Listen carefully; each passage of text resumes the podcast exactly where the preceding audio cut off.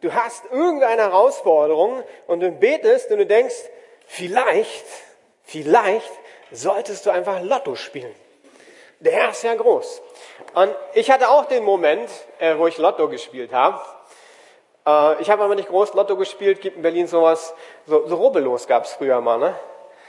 Und dachte ich, oh Herr, du kannst für mich sorgen. Bin halbgläubig reingegangen, dachte ich, war nicht so teuer, ich probiere es aus.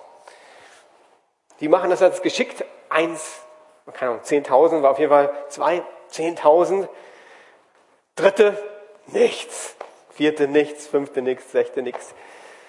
Die Chance ist halt relativ gering, dass du im Lotto gewinnst. Die Statistik ist, glaube ich, sehr, sehr gering. Aber die gute Nachricht ist, soll ich es noch weiter wegmachen?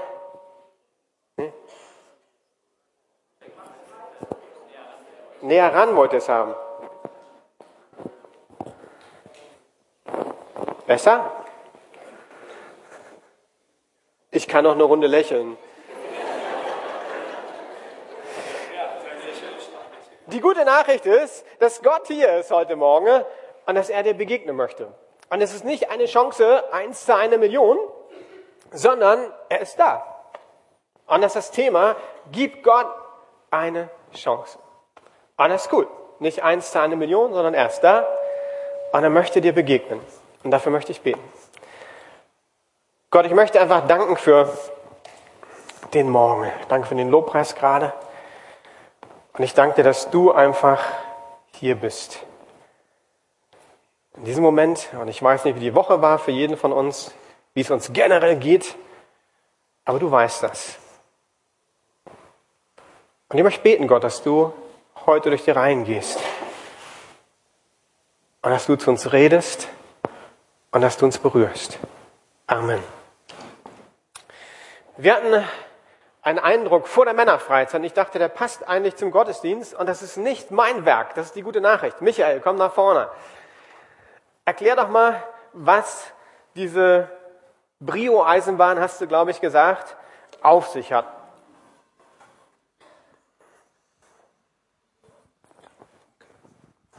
Ist an, ja.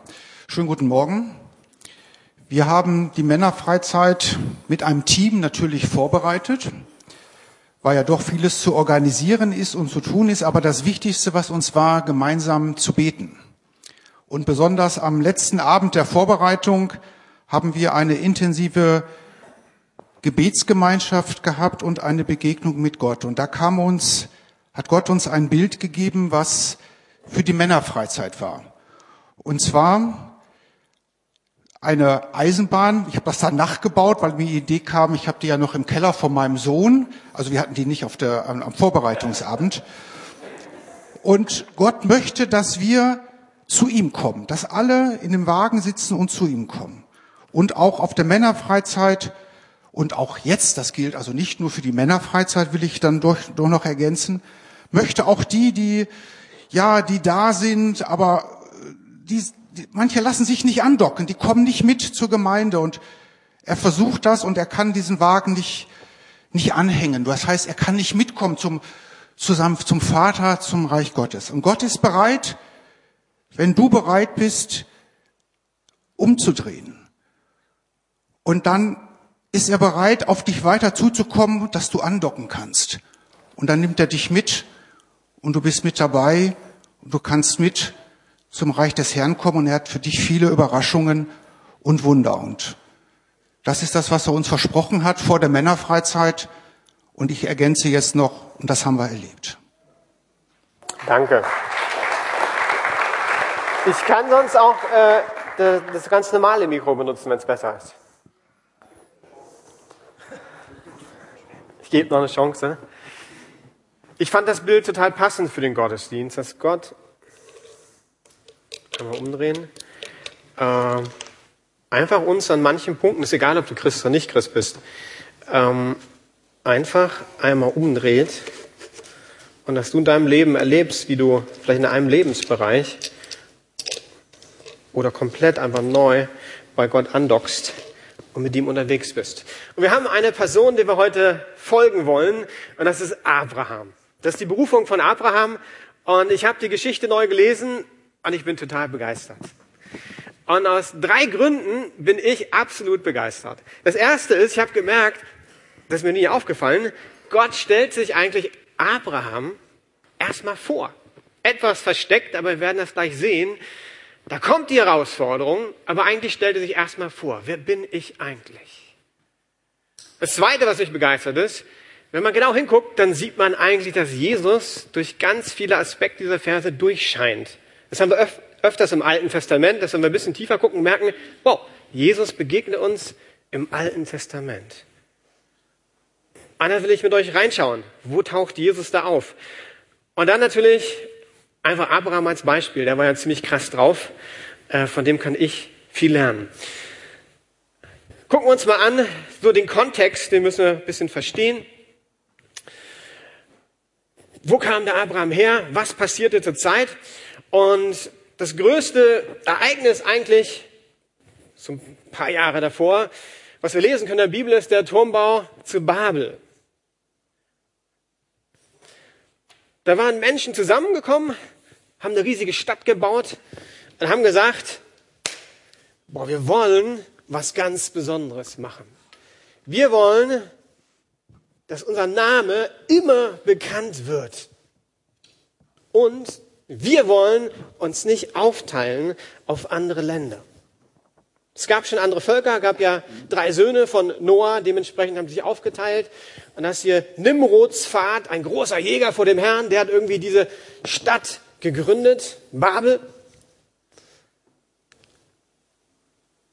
Und die wollten was Eigenes aufbauen. Eigentlich ein bisschen wie, wie heutzutage, oder? Make America great again. Nichts anderes. Das war schon damals in Babel so, ne? Make Germany great again. Ja, genau das hatten sie in Babel. Und was passiert? Gott schickt eine Sprachzerstreuung. Die verstehen sich nicht mehr. Zack, das Vorhaben scheitert. Wir werden immer scheitern langfristig, wenn wir uns selbst groß machen wollen, wenn wir uns ein Denkmal setzen wollen. Und danach lesen wir weiter, 1. Mose 11, da kommt erstmal eine Geschlechterreihenfolge. Es passiert scheinbar nichts. Keine Gottesbegegnung, irgendwie kein Mann Gottes steht auf. Und dann landen wir irgendwann bei Terach, das ist der Vater von Abraham. Und bei Abraham, so heißt er erst, aber um es einfach zu machen, weil ich werde es nicht hinkriegen. Für euch zur Info, Abraham heißt ursprünglich Abram und er kriegt eine Verheißung und dann wird er Abraham genannt. Ich bringe das bei Predigten, wo ich Abraham und Abraham sagen soll, ständig durcheinander. Von daher der Einfache halber, ich sage einfach Abraham. Aber mir ist bewusst, er heißt Abraham zu der Zeit, er wird zum Abraham. Okay? Und der Terach und der Abraham, die ziehen weiter und die kommen äh, Haran an. Seht ihr hier auf der Karte? Die ziehen los von äh, Ur über Babylon, das ist übrigens auch die Stadt Babel. Weiter geht's da oben nach Haran. Da sind sie für einige Jahre unterwegs. Als ganze Familie, denen geht's gut. Die wohnen in einer relativ großen Stadt. Abraham ist 75 Jahre alt. Und was wir vielleicht nicht wissen ist, Abraham und seine ganze Familie, die beten Götzen an. Da ist nichts mit Gottesanbetung. Nein, die haben ihre Götzen. Calvin drückt das total äh, interessant aus. Der Reformer Abraham ist im Schlamm des Götzendienstes versunken. Das ist der Kontext. Und dann kommt die Berufung von Abraham. 1. Mose 12, 1 bis 9. Und der Herr sprach zu Abraham, verlass deine Heimat, deine Verwandten und die Familie deines Vaters und geh in das Land, das ich dir zeigen werde. Von dir wird ein großes Volk abstammen. Ich will dich segnen und du sollst in der ganzen Welt bekannt sein. Ich will dich zum Segen für andere machen. Wer dich segnet, den werde ich auch segnen. Wer dich verflucht, den werde ich auch verfluchen. Alle Völker der Erde werden durch dich gesegnet werden. Abraham machte sich auf den Weg, wie der Herr es befohlen hatte. Ziemlich krasse Geschichte. Und warum habe ich den ganzen Vorspann erzählt? Weil ich mag das erste Wort. Jetzt müsst ihr alle lächeln. Das erste Wort ist und. Genau. Im Hebräischen steht da wa. Das kann bedeuten uns darauf, jedoch, aber dann. Ich nehme mal das Wort jedoch und setze das ein. Jedoch. Obwohl all das vorher gewesen ist. Obwohl Abraham nicht Gott gefolgt ist. Jedoch. Oder kannst du auch aber nehmen, sagen, aber die Geschichte geht weiter. Du kannst auch sagen, und die Geschichte geht weiter, weil Gott sein Reich baut. Aber es ist definitiv klar, es war nicht Abraham, der hier die Initiative ergriffen hat. Sondern Gott stellt sich vor als ein gnädiger Gott. Die Menschen in Babel scheitern total. Aber Gott sagt, es geht weiter, die Geschichte geht weiter. Ich schreibe meine Geschichte. Gott steht für Kontinuität in der Geschichte und in meinem Leben und in deinem Leben. Und ich habe das für mich definiert. Gott stellt sich vor als ein gnädiger Gott. Luther beschreibt das, diese Begegnung Abraham mit Gott, ein Gnadenhandeln Gottes. Calvin sagt, das war die freundliche, gnädige Barmherzigkeit Gottes. Ich bin mir sicher, Abraham wusste, er hat es nicht verdient, diese Begegnung. Aber dann begegnet er diesem Gott. Und genau das ist, was wir bei Jesus sehen. Jesus begegnet Menschen, die es nicht verdient haben. Lukas 19, 9 und 10. Da ist Jesus zu Besuch bei Zachäus. Das ist so ein kleiner Mann, ziemlich geizig, äh, so ein Schleimer. Und zu dem geht er hin. War der nah bei Gott? Nein, war nicht nah bei Gott, genauso wie Abraham. Und dann sagt er was Interessantes. Jesus aber sprach zu ihm, heute ist diesem Haus Heil widerfahren, weil auch er ein Sohn Abrahams ist. Abraham, der es nicht verdient hat. Zachäus, der es nicht verdient hat. Denn der Sohn des Menschen, Jesus, ist gekommen, zu, zu suchen und zu retten, was verloren ist. Was bin ich? Verloren. Habe ich Gott gesucht? Nein. Deshalb ist die gute Nachricht, Egal, ob du auf dem Weg bist, Jesus kennenzulernen oder schon lange mit ihm unterwegs bist, egal wo du stehst, egal wie dein Leben bisher gelaufen ist, egal wie du dich gerade fühlst. Gnade bedeutet, Gott liebt dich, wie du bist. Gott nimmt dich an. Gott gibt dir eine Chance. Und das ist so eine gute Nachricht. Weil das bedeutet, es geht nicht um Leistung. Ich bin gepolt auf Leistung. Wenn ich Leistung bringe, fühle ich mich gut. Wenn ich Leistung bringe, wenn ihr hinterher sagt, oh Klaus, gut gepredigt, das ist richtig gut. Wenn Henning hört, boah, Henning, das war heute aber wirklich gesalbt. Hab den Heiligen Geist gespürt. Wenn Henning ähnlich denkt wie ich, dann wird er denken, oh, das, das, das fühlt sich gut an. Ich fühle mich geliebt. Aber Gott hat mich erwählt, als ich ihn gar nicht gesucht habe. Das heißt, es war gar nicht wichtig, wie ich predige oder wie Henning Lobpreis macht, weil Gott ja schon vorher gesagt hat, hey, ich liebe dich. Und für mich als Pastor ist das eine super Nachricht. Ich erzähle euch eine Geschichte, als ich in Kambodscha war, bei Petra Marek. Ich glaube, ich habe sie noch nicht erzählt, sonst für diesem zweiten Mal. Und zwar hat sie eine englisch sprechende Gemeinde und sagte, Klaus, kannst du predigen? Ist ja kein Problem, ich kann predigen. So oft predige ich allerdings nicht auf Englisch. Also vorbereitet, schön aufgeschrieben alles per Hand. Ähm, dann habe ich ein Problem, wenn ich Englisch predige und mich viel bewege oder freisprechen möchte, weil ich schreibe zwar Sachen auf, aber mein ideale Predigt wäre, ich gucke gar nicht rauf. Und wenn ich richtig in Fahrt komme, dann bin ich halt in Fahrt. Ne? Das Problem, wenn du im Englischen bist und eigentlich sehr schön am Text dich längs hangeln musst, und ich hatte auch nicht so viel Zeit, die Predigt vorzubereiten, und merkte mitten in der Predigt, ich bin komplett verloren. Und ich kriege es nicht hin. Also es gibt ja den Moment, wo du ganz entspannt, das habe ich ja gelernt, ein Moment, der mir lange vorkommt, kommt euch kurz vor, wo man nach so Notizen guckt und dann so, hm, man findet den Punkt und ich fand ihn nicht. Ich fand ihn nicht. Und ich musste versammelter Mannschaft sagen, es tut mir leid, ich habe den Faden verloren. Gebt mir eine Minute Zeit. Ich habe ungefähr meine Minute gebraucht, habe natürlich meinen Faden wieder gefunden. Aber oh Mann. Dann habe ich hinter gepredigt, äh, noch gebetet mh, für zwei Personen, wenn ich mich richtig erinnere. Die eine Person, oh, das war echt kompliziert. Da kommst du irgendwie als Gast, hast keine Ahnung von der Kultur, äh, Kambodschanerin mit einem Holländer verheiratet, missbraucht, äh, jetzt irgendwie Scheidung und ich soll beten und äh, pff, was soll man da sagen? Ne? Also ich kenne die Situation nicht, das ist eine kulturelle Frage. Denkst du, oh Herr, okay, betest irgendwie, was du kannst. Dann zweite Person, irgendwie Missionarin, äh, da ging es irgendwie nicht so gut und ich wollte gerade ermutigen, weil ich natürlich auch die Situation nicht kannte, sprecht doch einmal mit Petra. Da kam eine Begleiterin von der Person, sagte, nee, ich, ich betreue die Person und so weiter. Ich sage, okay, alles klar, ich ermutige jetzt Petra zu gehen. Die Begleiterin von ihr steht dahinter, hört das Gebet noch mit, keine Ahnung. Ja, war das so ein äh, erfolgreicher Gottesdienst? Ich weiß es nicht. Ähm, aber das Gute ist, ich war jetzt nicht begeistert, aber ich habe mich auch nicht als Versager gefühlt. Warum? Weil Gott mich ja liebt. Und ich bin ja immer noch auf dem Weg zu lernen, aber zu wissen, ich bin geliebt, auch wenn ich der Gemeinde sagen muss, ich habe den Predigtfaden verloren. Ey, das ist so eine gute Nachricht, dass du geliebt bist, bei dir auf der Arbeit.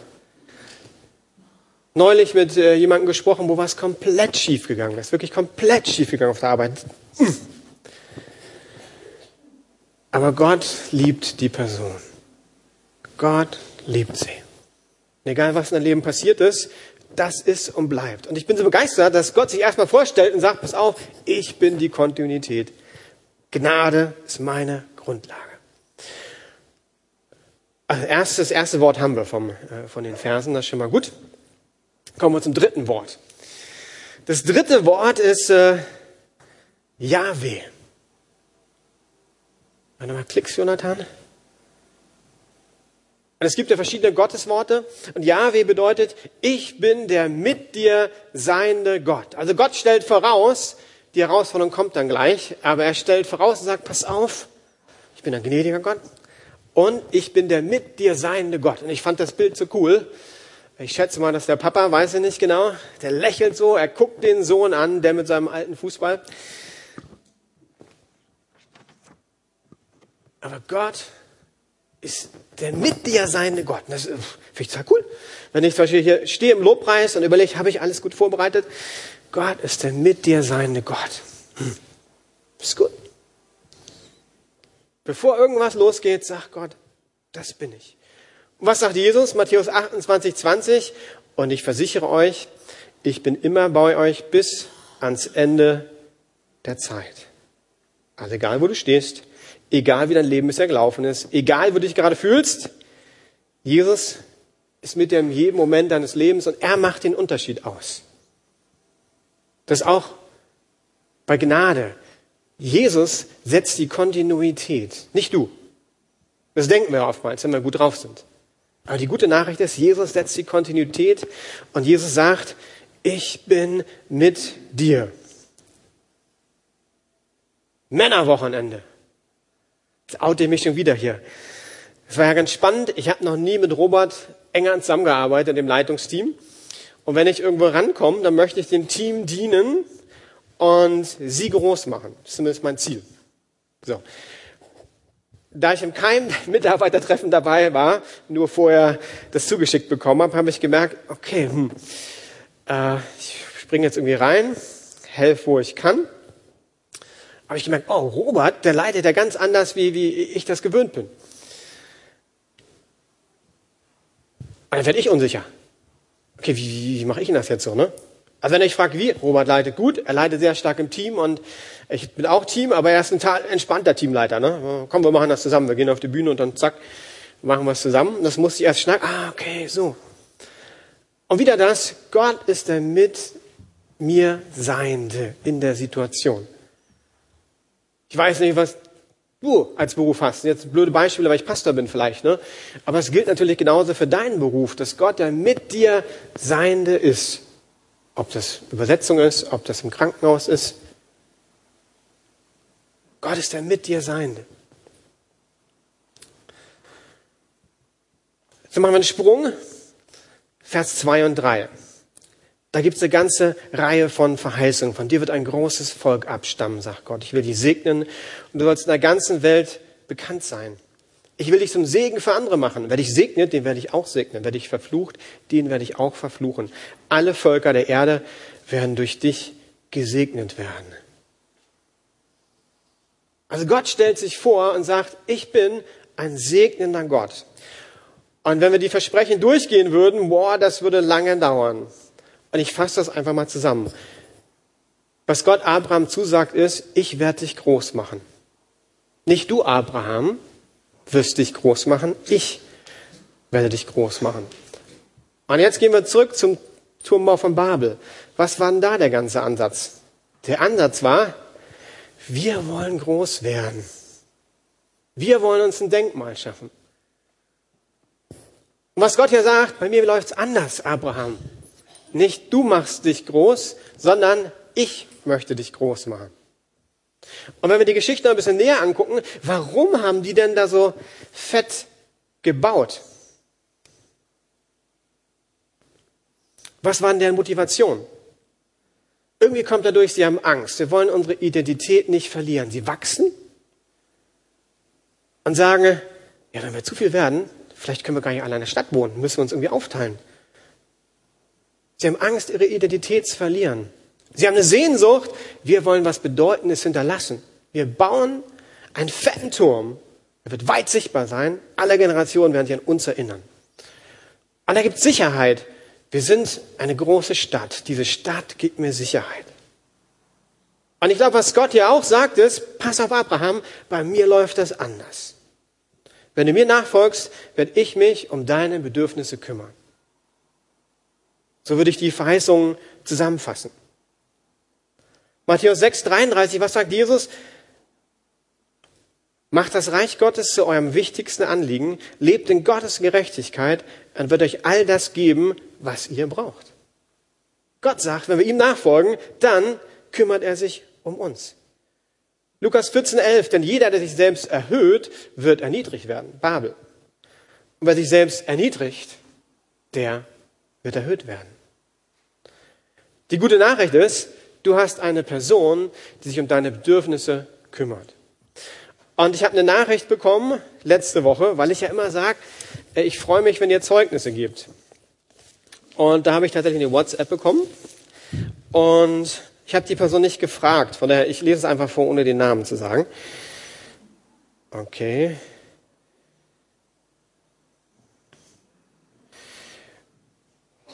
Und wenn Gott für uns sorgt, dann gibt es große Dinge und es gibt kleine Dinge. Die Person schreibt, da du auch Kleinigkeiten hören willst, Doppelpunkt, ich habe gestern Morgen ganz bewusst darauf verzichtet, mir den fünften Satz von Federer anzuschauen, Tennisfan. Den Tag davor habe ich gelesen, man soll, nicht zu, man soll sich nicht zu sehr ablenken lassen. Gestern ging es um den Heiligen Geist, der ganz bestimmt zu uns spricht. Nun musste ich gestern eine Türklinke abschrauben und habe nichts Passendes in der Werkstatt gefunden, bis ich dann nach einiger Zeit gebetet habe, dass Gott mir mal zeigen soll, wo hier was liegt. In der Werkstatt, wo ich arbeite, ist nämlich großes Chaos zurzeit. Das war nicht bei ihm persönlich, sondern bei der Arbeit. In dem Moment drehe ich mich um und finde das Teil. Ich fand das gut und dachte so, ob ich nicht manches an Zeit sparen würde, wenn ich immer so vorgehen würde.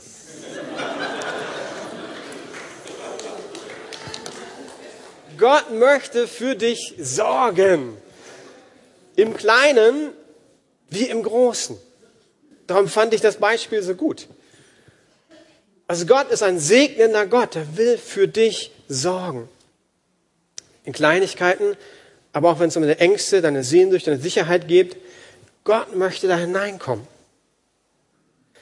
Und das sind ja alles ähm, Basics, Grundlagen. Aber wisst ihr, was ich in meinem Leben merke? Diese Grundlagen sind wie eine Zwiebel. Könnte ich jetzt durchschneiden, mache ich nicht, sonst weine ich. Vielleicht. Da gibt es eine Schicht und noch eine Schicht und noch eine Schicht und noch eine Schicht. Und das bin ich. Ich merke, der gnädige Gott Puh, Freunde, eine Schicht, zweite Schicht, oh, da gibt's noch mehr für mich zu lernen. Denn mit Dir seiende Gott. Eine Schicht, zweite Schicht, dritte Schicht.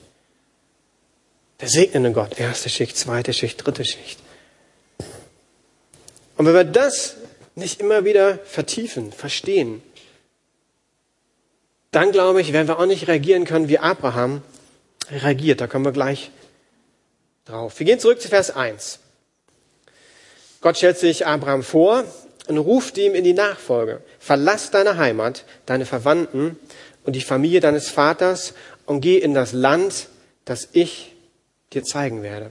Vertraue mir, dass ich mit dir ins Unbekannte gehen werde. Hm. Du musst im Hinterkopf haben, also Gott äh, hatte sich ja in der Geschichte schon offenbart, aber Abraham, der kannte Gott gar nicht so gut. Der kannte wahrscheinlich die Geschichte von der Schöpfung, die Geschichte von der Arche, von Noah, aber so gut kannte er ihn gar nicht. Dann soll er seine Sicherheit in Haran aufgeben, Stadt, Haus, Großfamilie, in ein Land gehen, das hat er noch gar nicht gesehen. Sein Papa wollte schon nach Kanaan gehen. Das war ganz schön heftig, oder? Aber sagt Jesus das nicht auch zu den Jüngern? Folget mir nach. Und dann haben wir den Petrus, den Fischer, der verlässt alles, folgt Jesus nach.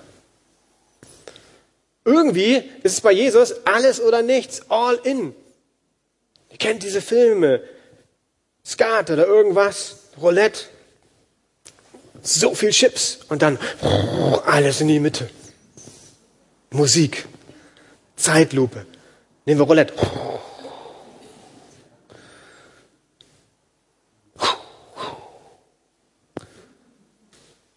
Dann Zoom, die ganzen Chips.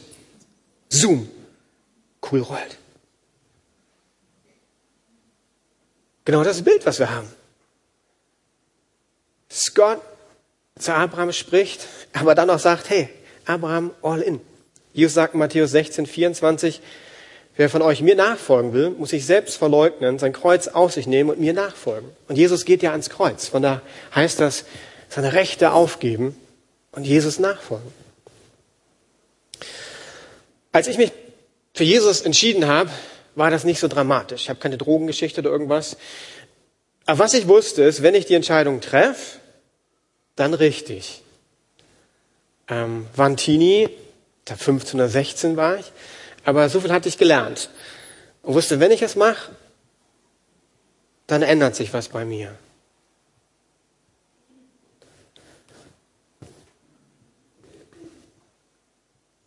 Wie hättest du reagiert, wenn Gott dich so gerufen hätte? Und jetzt kommt der dritte Punkt, der mich so begeistert. Äh, die Reaktion von Abraham. Er sagt nämlich gar nichts. Wisst ihr, dass Abraham gar nichts sagt in den Versen, auch in den Versen danach? Vielleicht war er ein Mann, der nicht viel geredet hat. Das gibt's ja. Ein Mann der kargen Worte. Es steht nur, Abraham machte sich auf den Weg, wie der Herr es ihm befohlen hatte. Abraham gibt Gott eben diese Chance. Hätte er es machen müssen? Nein. Der hätte auch in Haram bleiben können. Und ich denke, es gibt immer wieder im Leben diese Momente, wo wir merken, Gott spricht zu uns und wir müssen uns entscheiden. Wir haben da unsere Chips vor uns liegen, unsere Lebenschips. Schieben wir die Jesus zu, sagen, okay, in der Entscheidung, ich gehe all in. Abraham verlässt Haran und er war relativ lange in der Stadt und er war relativ lange in Ur vorher. Was bedeutet, er war kein Nomade wahrscheinlich. Er wird zu einem Nomaden. Das ist ein Riesenunterschied, Stadtbewohner zu Nomade. Er macht sie auf einen Weg, den er auch nicht kennt. Das Ziel ist ein Land, das er nicht gesehen hat, mit einem Gott, den er gerade erst dabei ist, kennenzulernen. Und hier sehen wir, Glaube ist kein theoretisches Wissen. Glaube ist ein Lebensstil. Abraham zieht auf Gottes Zusage los und lässt sein altes Leben hinter sich. Er vertraut auf das Mitsein Jahwes. Und Kierkegaard, der dänische Philosoph, Philosoph beschreibt das das ist ein Wagnis und ein Springen. Ich mag das, dieses Wort, springen. Ja, genau. Er sagt Folgendes. Der Bewunderer ist ja im strengsten Sinne nicht der wahre Christ. Also wenn du sagst, oh, Jesus war cool. Sondern nur der, der Jesus nachfolgt. Der Nachfolger ist der wahre Christ. Es geht nicht darum, dass wir an Jesus glauben oder an die Existenz Gottes glauben, sondern die Frage ist, gehen wir glaubensvolle Schritte? In diesen Momenten zeigt sich unser Glaube. Nochmal Calvin. Abrahams Berufung ist das allgemeingültige Vorbild für alle Menschen. Nicht, als ob wir alle aus unserem Vaterland gerufen würden. Gute Nachricht. Aber wir sollen alle dem Wort Gottes gehorsam sein und uns als Lebensrichtschnur von ihm uns geben lassen. Etwas altes Deutsch, sorry. Abrahams Beispiel zeigt uns, wie der Mensch sich selbst entsagen und allein für Gott leben und sterben soll. Als ich mich für Jesus entschieden habe, gab es eine Kiste, die für mich klar war. Ich würde sagen, vorher war das der Glaube meiner Eltern. Meine Eltern waren Christen oder sind auch noch Christen. Und ich habe Dinge gemacht, weil sie es gemacht haben. Ich bin zum Gottesdienst gegangen. Warum? Meine Eltern haben gesagt, wir gehen zum Gottesdienst. Und in dem Moment, wo ich äh, nach vorne gegangen bin, wusste ich, ich möchte Dinge für Jesus tun. Es geht nicht mehr um meine Eltern, es geht nicht irgendwie um meine Gemeinde, sondern zuallererst geht es darum, dass ich diesem Jesus nachfolgen wollte. Und ich glaube, was bei mir passiert ist, ich habe aufgehört, mit Jesus zu diskutieren. Zumindest versucht. Dass da eine Frage geklärt wurde, und in der geht es ja hier bei Abraham, zu sagen, bin ich bereit, mein Leben nach Gott auszurichten? Diskutiere ich bei allem rum. Und dann sage ich, okay Gott, wenn du das sagst, und das war ein großen Teil vom Wochenende, was wir gehört haben. Wenn du das sagst, Gott, dann gehe ich dir nach im Vertrauen, dass du ein gnädiger Gott bist, dass du ein Gott bist, der mit mir ist und dass du ein segnender Gott bist. Bonhoeffer hat das auch erlebt. Bonhoeffer war ein großer Theologe, auch ein großer Theoretiker. Der ist gleich an der Uni, hat studiert, war erfolgreich und dann hat ihn Gott herausgefordert, eine Konfirmandengruppe, ich meine, das war in Wedding, zu leiten. Es war ein Problemviertel, es ist heute ja immer noch, zum Teil zumindest. Äh, die haben ihn mit Unrat beworfen. Es war nicht einfach für ihn, in Wedding eine Konfirmandengruppe zu leiten. Aber er hat diesen Schritt gemacht, weil er gemerkt hat, Glaube hat nicht nur was zu tun mit Theologie. Dozent an der Uni, da war er exzellent. Plötzlich ist er in Wedding in einer Jugendgruppe, wird mit Unrat beschmissen und fängt an, sein Glauben im Alltag zu leben. Er hört mit denen Jazz, er hilft bei den Hausaufgaben und Gott begegnet diesen Jugendlichen im Wedding. Einige haben später Theologie studiert und waren im engsten Kreis der bekennenden Kirche. Wie ist das passiert? Weil Bonhoeffer, der hätte eine wunderbare Karriere haben können an der Uni, entschieden hat, Glaube ist mehr als theoretisches Denken. Natürlich auch wichtig. Und dann macht er sich auf. Und wir sehen das bei Bonhoeffer nochmal ganz krass. Er bekommt den Einberufungsbefehl, in den Krieg zu ziehen. Das bedeutet für ihn, er muss auf Adolf Hitler diesen Schwur geben. Und das wollte er nicht. Sein Vater erreicht, dass nochmal um ein Jahr verschoben wird. Und dann gibt es die Möglichkeit, dass er kurz vor Kriegsausbruch in Amerika, der war vorher schon ähm, als äh, Prediger, Dozent, wie auch immer, einsteigen kann. Und er reist über London in die USA. Und er weiß, es wird ein Krieg ausbrechen in Deutschland. Zu dem Zeitpunkt ist es klar, das ist keine Frage mehr. Und er kämpft damit. Und dann merkt er, nein, meine Heimat, mein Ort, wo ich kämpfen soll, ist in Deutschland. Und er schreibt ein Tagebuch. Am nächsten Tag sucht er Henry Leiper im Federal Council of Churches auf. Der hatte schon die ersten 1000 Dollar für die neuen Aufgaben freigemacht. Doch Bonhoeffer lehnte ab. Abends notierte er, Besuch bei Leiper. Damit ist wohl die Entscheidung gefallen. Ich habe abgelehnt. Für mich ist es wohl mehr, als ich im Augenblick zu übersehen vermag. Gott allein weiß alles. Er kehrt zurück nach Deutschland. Er weiß nicht, was ihm erwartet. Aber er geht diesen Glaubensschritt, weil er merkt, Gott führt ihn. Und ihr kennt die Geschichte von Bonhoeffer. Er stirbt. Kurz vorher schreibt er dieses Lied von guten Mächten wunderbar geborgen. erwarten wir getrost, was kommen mag. Er kennt Gnade. Er weiß, Gott ist mit ihm. Und er weiß, Gott ist ein Segnender, ein guter Gott. Deshalb geht er diesen Schritt bis in den Tod.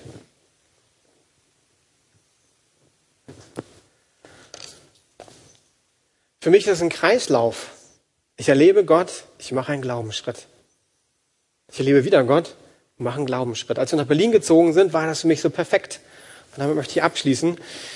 Wir sind aus einer Krise heraus bei Jugend an der Mission nach Berlin gezogen, hatten irgendwie auch dieses Wort, ich mache die Geschichte kurz, dass wir nach Berlin umziehen sollen, haben uns aufgemacht und haben dann alles drei erlebt. Wir haben erlebt, Gott ein gnädiger Gott ist. Wir haben eine Wohnung angeguckt und das war unsere Wohnung. Lange Geschichte, aber Gott ist gut. Wir haben erlebt, Gott ist wirklich mit uns. In die Gemeinde reingewachsen, haben viele Leute in der Stadt kennengelernt. Wir haben gemerkt, Gott ist ein segnender Gott.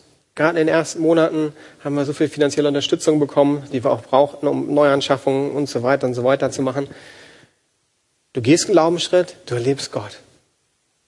Dann gehst du wieder einen Glaubensschritt, dann erlebst Gott. Und ich schließe mit ein paar Fragen für euch. Wie sieht es in deinem Leben mit dem vertrauenden Wagen aus? Welchen Glaubensschritt hast du als letztes gewagt? Also wo bist du mal raus aufs Wasser, wenn wir Petrus als Beispiel nehmen? Und ich würde euch gerne in die Kleingruppen für nächste Woche diese Fragen auch mitgeben. Wie kann dein nächster Schritt im Glauben aussehen vielleicht? Und wenn du merkst, dass deine Wagnisse weniger geworden sind, wie sieht denn dein Fundament gerade aus? Diese drei Punkte. Weil ich glaube, egal wie lange du Christ bist, dieses Fundament kann auch immer bröckeln. Und dann wirst du auch keine Glaubensschritte mehr wagen. Dann geht es zurück ans Fundament. Dann musst du diese Aspekte angucken. Weil die setzen Vertrauen frei. Auch als Gemeinde glaube ich, wir werden Glaubensschritte gehen dürfen in den nächsten Monaten. Wir haben ja den Visionstag bald. Wir werden uns den Bau angucken. Es wird spannend, sage ich euch. Eineinhalb Jahre bauen. Ich sage nichts, kommt zum Visionstag. Aber es wird spannend. Wir werden einen neuen Pastor bekommen, der neue Impulse setzen wird, der Dinge verändern wird. Das wird spannend. Henning, kannst du mal nach vorne kommen?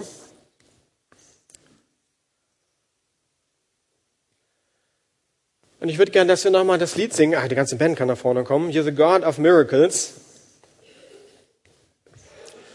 Und dass wir das ganz bewusst singen und sagen, Gott, du bist der Gott, der Wunder tut. Du bist der Gott, dem wir nachfolgen wollen. Und du hast jetzt während des Liedes zwei Optionen. Die eine Option ist, du nimmst einfach Zeit und schaust mal nach, wie sieht das mit Glaubenswagnis in meinem Leben aus. Du musst nicht mitsingen, bleib einfach sitzen und überleg einfach mal ganz ehrlich, wie ist denn das? Drei Jahre safe, eigentlich nichts mehr passiert, oder, boah, bei mir ist das ständig Klaus. Oh, wunderbar, da muss ich von dir lernen, das ist gut. Oder du nimmst das Lied und sagst, Gott, genau das möchte ich erleben. Und Gott, ich möchte beten, dass, dass wir dir neu begegnen. Warum? Damit wir diese Grundlage haben, vertrauensvoll auf dein Reden zu reagieren. Und ich merke, ich brauche das immer wieder neu, dieses Zusprechen, wer du bist. Begegnung mit dem lebendigen Gott. Und du weißt, wo jeder steht. Ich möchte beten, alle, die sitzen, darüber nachdenken, Heiliger Geist, du einfach kommst. Und du bist sanft und du bist liebevoll, du bist gnädig.